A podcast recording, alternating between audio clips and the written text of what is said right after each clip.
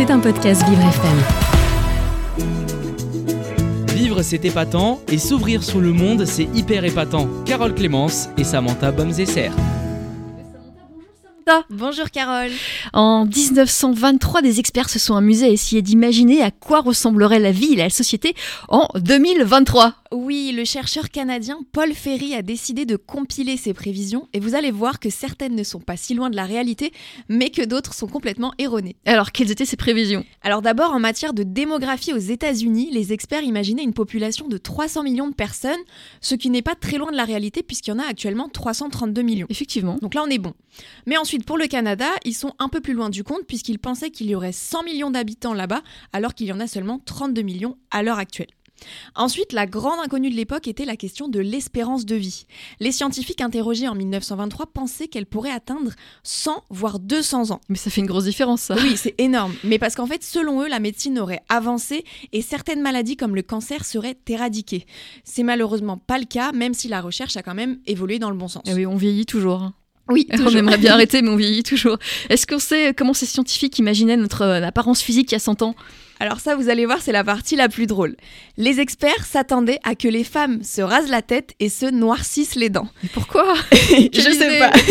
Et pour les hommes, ils pensaient qu'ils auraient tous des bouclettes dans les cheveux. Un peu comme vous alors? Oui, voilà, des bouclettes, comme moi.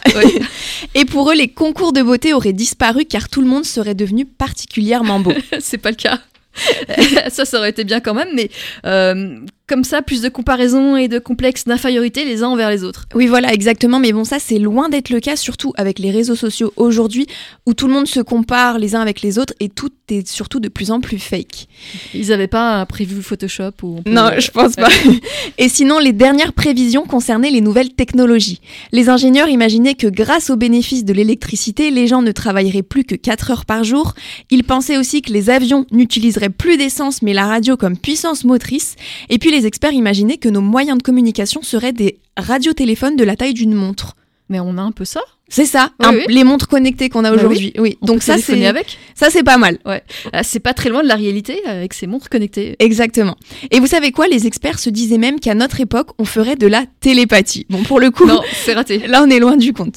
Et autour de la table, si je vous demande comment vous voyez le monde dans 100 ans Carole, vous d'abord.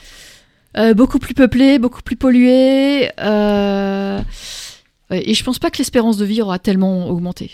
Je pense que on on est tellement vieux, enfin on se sent tellement vieux vers 100 ans qu'on n'a plus trop envie de continuer euh, encore 100 ans. Ouais, je suis d'accord.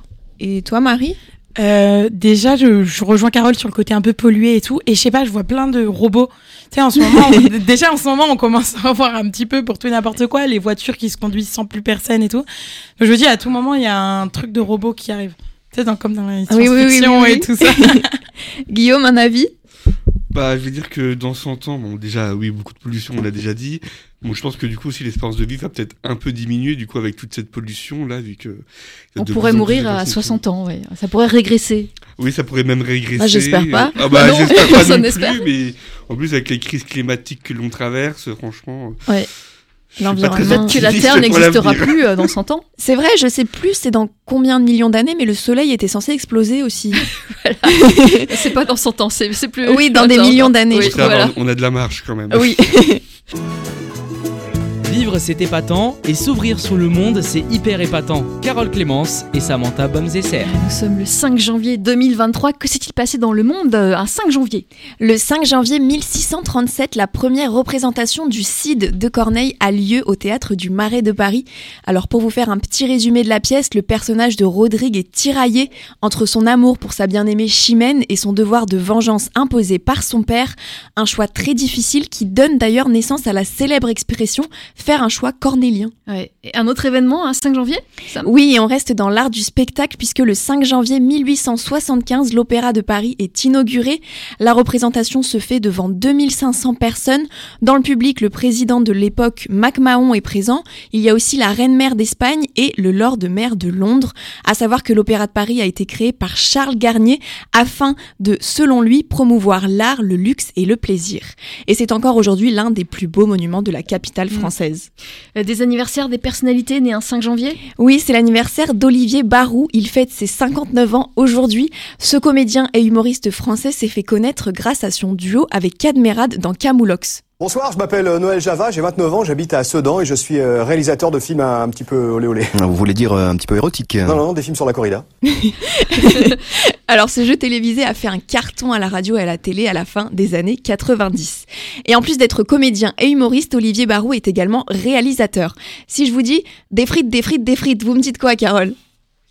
Les tuches Tuche, d'accord, j'ai pas vu. Eh bien c'est Olivier Barou qui a, réalisé, qui a réalisé Les Tuches, cette grande comédie française à succès. Très bien. Un autre anniversaire à célébrer aujourd'hui. Oui, c'est l'anniversaire de l'un des hommes les plus sexy d'Hollywood. Je parle évidemment de Bradley Cooper qui fête ses 48 ans aujourd'hui. En plus d'être beau gosse, il sait tout faire puisqu'il est acteur, réalisateur et même chanteur. Tell me something, girl. Are you happy in this modern world?